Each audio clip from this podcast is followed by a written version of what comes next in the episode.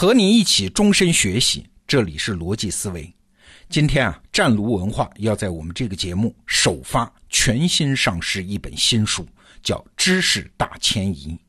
也就是说，未来两周的首发期内，这本书只有咱们得到的用户能买到。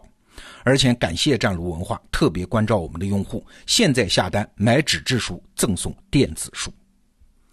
我们之所以向你推荐这本书啊，是因为它牵扯到一个我们所有人都关心的重大问题，就是我们这个时代学习的方式正在经历什么样的变革呢？我们简单总结书中的观点啊，我们正在经历从考试式学习向破案式学习过渡。哎，这话怎么讲？什么叫考试式学习？什么叫破案式学习呢？你看啊，过去的学习啊，知识的门类是固定的。问题是清晰的，不管是一个数学方程怎么解，还是相对论到底在讲什么，还是哪个朝代发生了什么事儿，你看所有的问题都很明确，而且分科，数学、物理、化学等等，所有的知识都已经被体系化，以文字的方式确切的写在经典或者是教科书里，你只要去学就行了吗？所以你的学习方式当然应该是勤奋的、专精的、系统化的学习，而学习效果有什么来衡量啊？当然由考试来衡量嘛，所以我们把这种学习模式称之为叫考试式学习。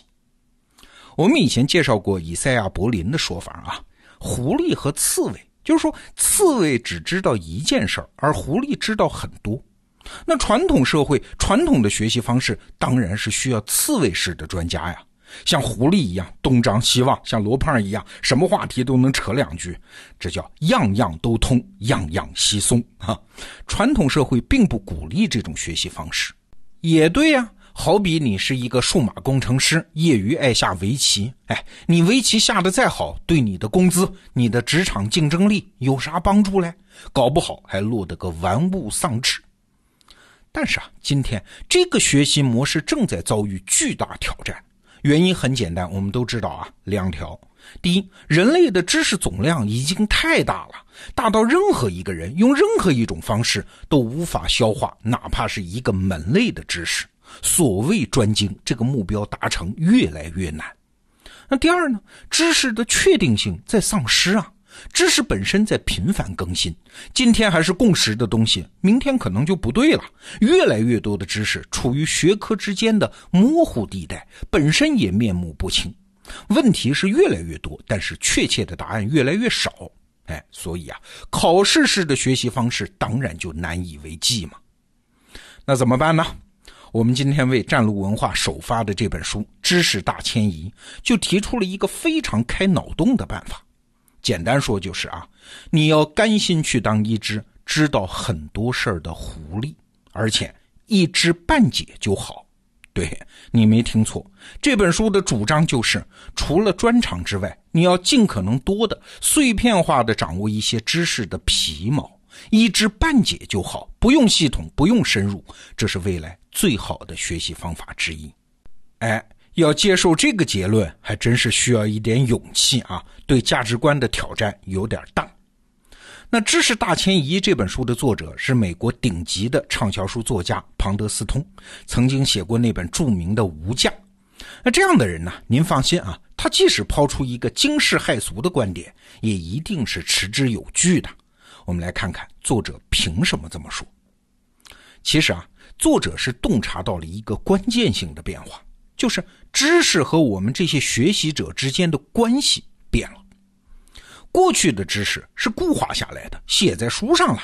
我们跟他的关系有点像人和财富的关系，是占有关系。占有的越多，就越有知识，越富有。但是现在不行了，知识多到了你根本就占有不过来。打个比方啊，过去水很少，而自己这个桶太大。那往自己这个空桶里面装水，当然是装的越多越好。而现在呢，这水已经多得像大海一样，那你还往自己这个桶里装什么装呢？学会在水里面游泳才是最重要的呀！哎，学习这件事的本质当然就发生了变化。说到这儿，你就理解了作者为什么说一知半解的知识很重要了。知识这个时候已经不是用来占有的。占有那种一知半解的不确切的知识干嘛呢？不管什么知识，都成了你踏入未知世界的一块踏板。一个片段的知识，零碎的知识，会成为你求知路上的援兵，是不知道什么时候会起作用的接应。它不是答案，但是它是通向答案的钥匙。哎，这才是作者真正的用意。还记得我们刚刚嘲笑的那个围棋下得很好的数码工程师吗？过去下围棋只是他的业余爱好，但是在这个时代，正是因为他对两边多少都懂一点，所以击败人类棋手的人工智能阿尔法 Go 可能就是他开发的呀，反而因此成名立万啊。我们以前在介绍吴伯凡的认知方法论这个课程的时候，特别强调了一个概念：知识的盲点不可怕，可怕的是知识的盲维。那《知识大迁移》这本书提出的这个奇葩观点，其实就是在教我们怎么扫除知识的盲维。那些一知半解的、一鳞半爪的知识，它作为知识本身，当然是半吊子的，不精确、不系统，甚至是不正确。孤立的看，当然没有啥用。但正是因为它分散碎片不成系统，所以在知识的网络效应里面，它极有可能在机缘凑巧的时候填补一个你认知世界的维度啊，让你一个认知盲维突然透进了一丝亮光。那这个时候，它就是价值连城的。一个著名的例子啊，是福尔摩斯第一次看到华生的时候，他马上就判断出他是一个从阿富汗回国的军医。哎，为啥呢？因为华生啊，身上有一种医务工作者的风度，同时还有军人的气概，那他大概率是个军医嘛。但是福尔摩斯发现他左臂呀动作僵硬，哎，看起来是刚刚受过伤。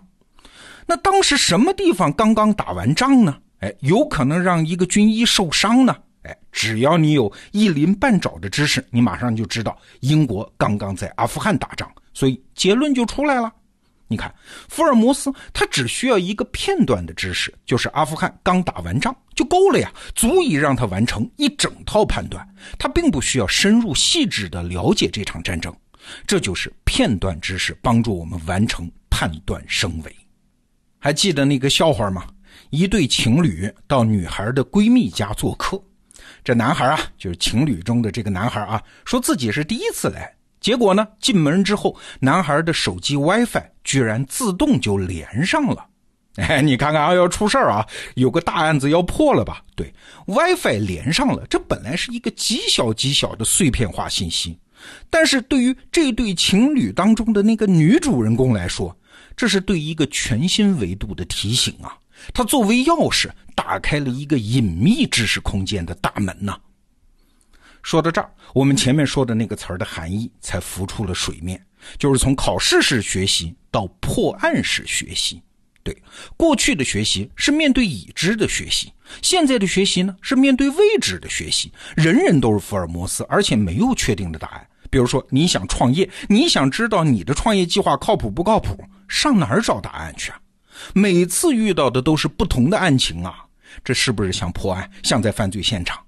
在未知的这种海洋里面，任何一根小树枝都是救命稻草。你有一些微茫的小线索，哪怕不精确，没关系的。利用现在的互联网工具，利用线索和线索之间的交叉关系，并不难找到答案。哎，一个破案的侦探，他是不会在乎线索小的。反过来说，正是因为这个线索小，所以才被罪犯忽略遗漏在现场，让你能抓得住吗？你看，一知半解的知识是不是比我们原来想象的要重要的多？拿到书之后啊，我建议你关注其中两个关于收入的调查结论。我这儿简单剧透一下，两个什么结论呢？第一个是专业能力越强，收入越高。哎，这个我们都知道嘛，没什么好奇怪的啊。有趣的是第二个结论，在专业能力相当的情况下，谁知道的乱七八糟的杂事越多，谁的收入越高。像什么地理知识、历史常识、冷门的体育术语，知道的人比不知道的人年收入要高出几万美元。凭啥呢？就是因为人家手里有通往陌生知识领域的。钥匙嘛，这个钥匙他手里很多嘛，没准哪一把就用得上嘛。湛卢文化在我们这儿首发《知识大迁移》这本书，再强调一遍，两周首发期内得到 APP 的用户享有独家权，外面买不到，而且现在下单买纸书送电子书。那为什么要送电子书呢？我啰嗦两句啊，不仅是为了让您价格划算，而且是我们想全方位服务你的学习体验。您现在下单之后，马上就想看内容的朋友，可以立刻看到电子书的内容。那过两天拿到纸质书之后，会有更好的阅读体验。那纸质书读完之后就不必藏了，可以随手送给朋友。因为金牌版的电子书永远会在得到 APP 里，供你终身收藏和检索。你看，这是一个多好的全方位服务啊！感谢你，也感谢湛卢文化在我们这儿首发《知识大迁移》这本书。点击这个音频附属的文稿，或者在首页搜索就可以购买。祝你阅读愉快。好，这个话题我们明天接着聊。